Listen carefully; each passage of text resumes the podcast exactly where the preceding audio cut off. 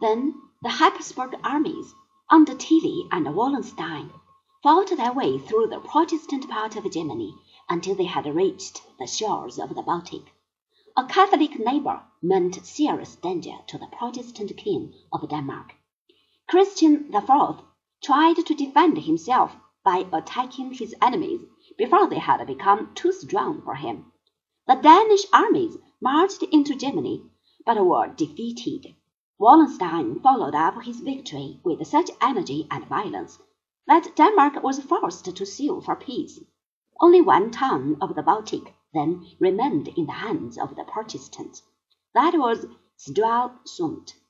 There, in the early summer of the year 1630, landed King Gustavus Adolphus of the House of Wasa, King of Sweden, and famous as the man who had defended his country against the Russians.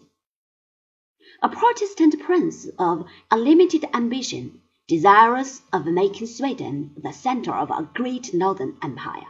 Gustavus Adolphus was welcomed by the Protestant princes of Europe as the savior of the Lutheran cause.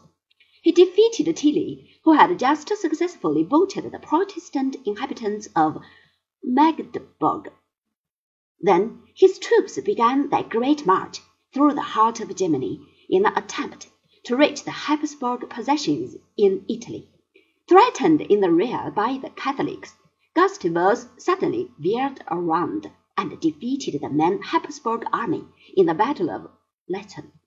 Unfortunately, the Swedish king was killed when he strayed away from his troops, but the Habsburg power had been broken.